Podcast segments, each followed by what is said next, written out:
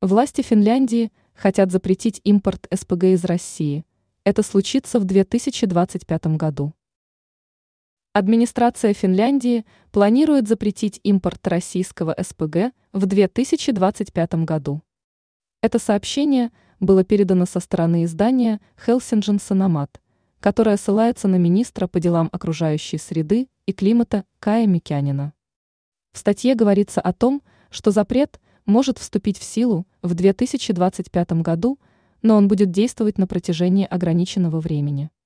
На данный момент импорт российского газа продолжается.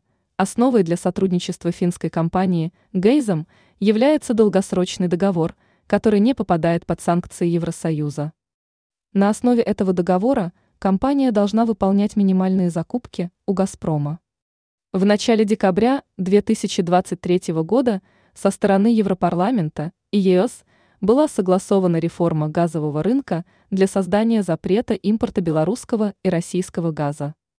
В 2023 года Россия поставила на территорию Европы около 16 миллионов тонн СПГ.